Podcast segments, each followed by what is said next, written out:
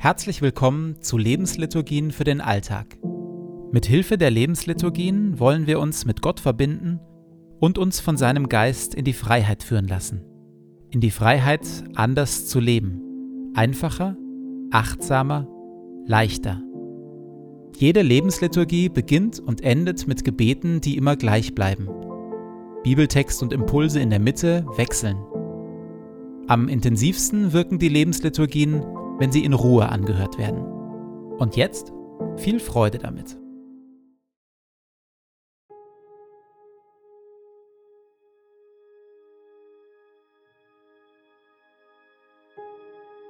Zu Beginn meines Betens lege ich zur Seite, was mich beschäftigt, und lasse es ruhig werden in mir.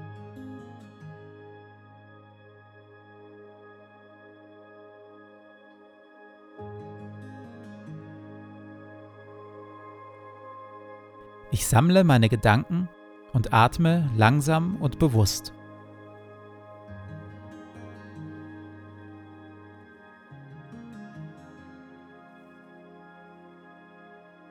Herr, du bist hier, jetzt.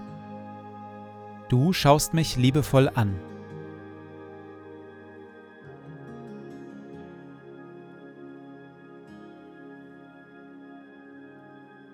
Lobe den Herrn meine Seele. Herr mein Gott, du bist sehr groß. In Hoheit und Pracht bist du gekleidet. Licht ist dein Kleid, das du anhast. Du breitest den Himmel aus wie ein Zelt. Du lässest Brunnen quellen in den Tälern dass alle Tiere des Feldes trinken. Darüber sitzen die Vögel des Himmels und singen in den Zweigen.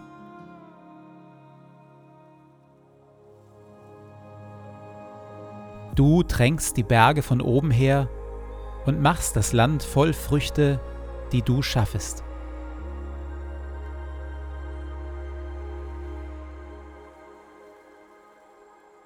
Herr unser Gott, die Welt ist dein in all ihrer Vielfalt und mit all ihren Wundern. Lob sei dir und Dank dafür. Auch ich bin dein. So bitte ich, erfülle und leite mich mit deinem Heiligen Geist, dass ich die Schönheit deiner Schöpfung wahrnehme und auf eine Weise lebe, die deine Welt bewahrt und weltweit zum Segen wird für viele. Amen.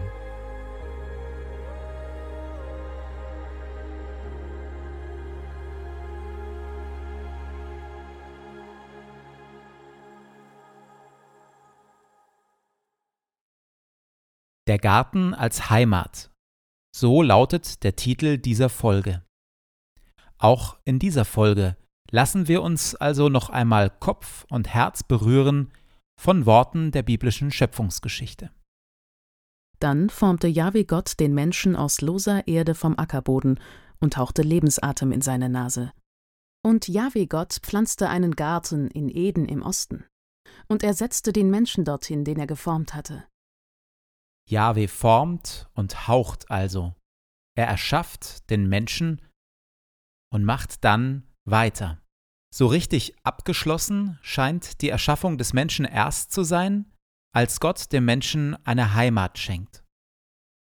Das reine Lebendigsein scheint nicht zu genügen.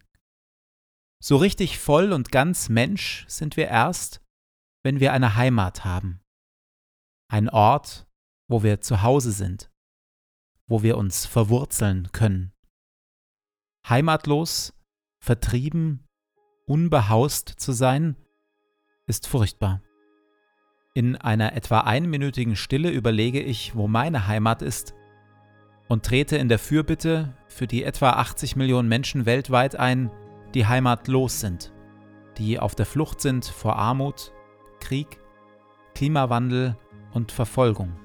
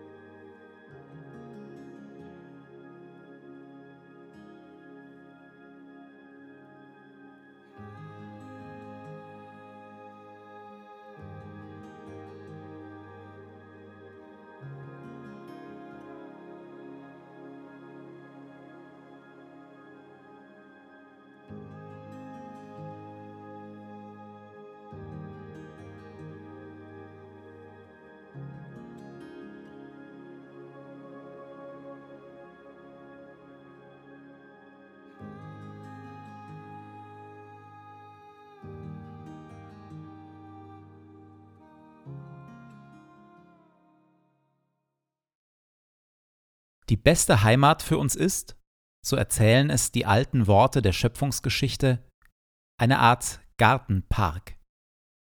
Also ein Ort, wo wir in intensivem Kontakt sind mit der Natur, wo wir der Natur aber nicht schutzlos ausgeliefert sind.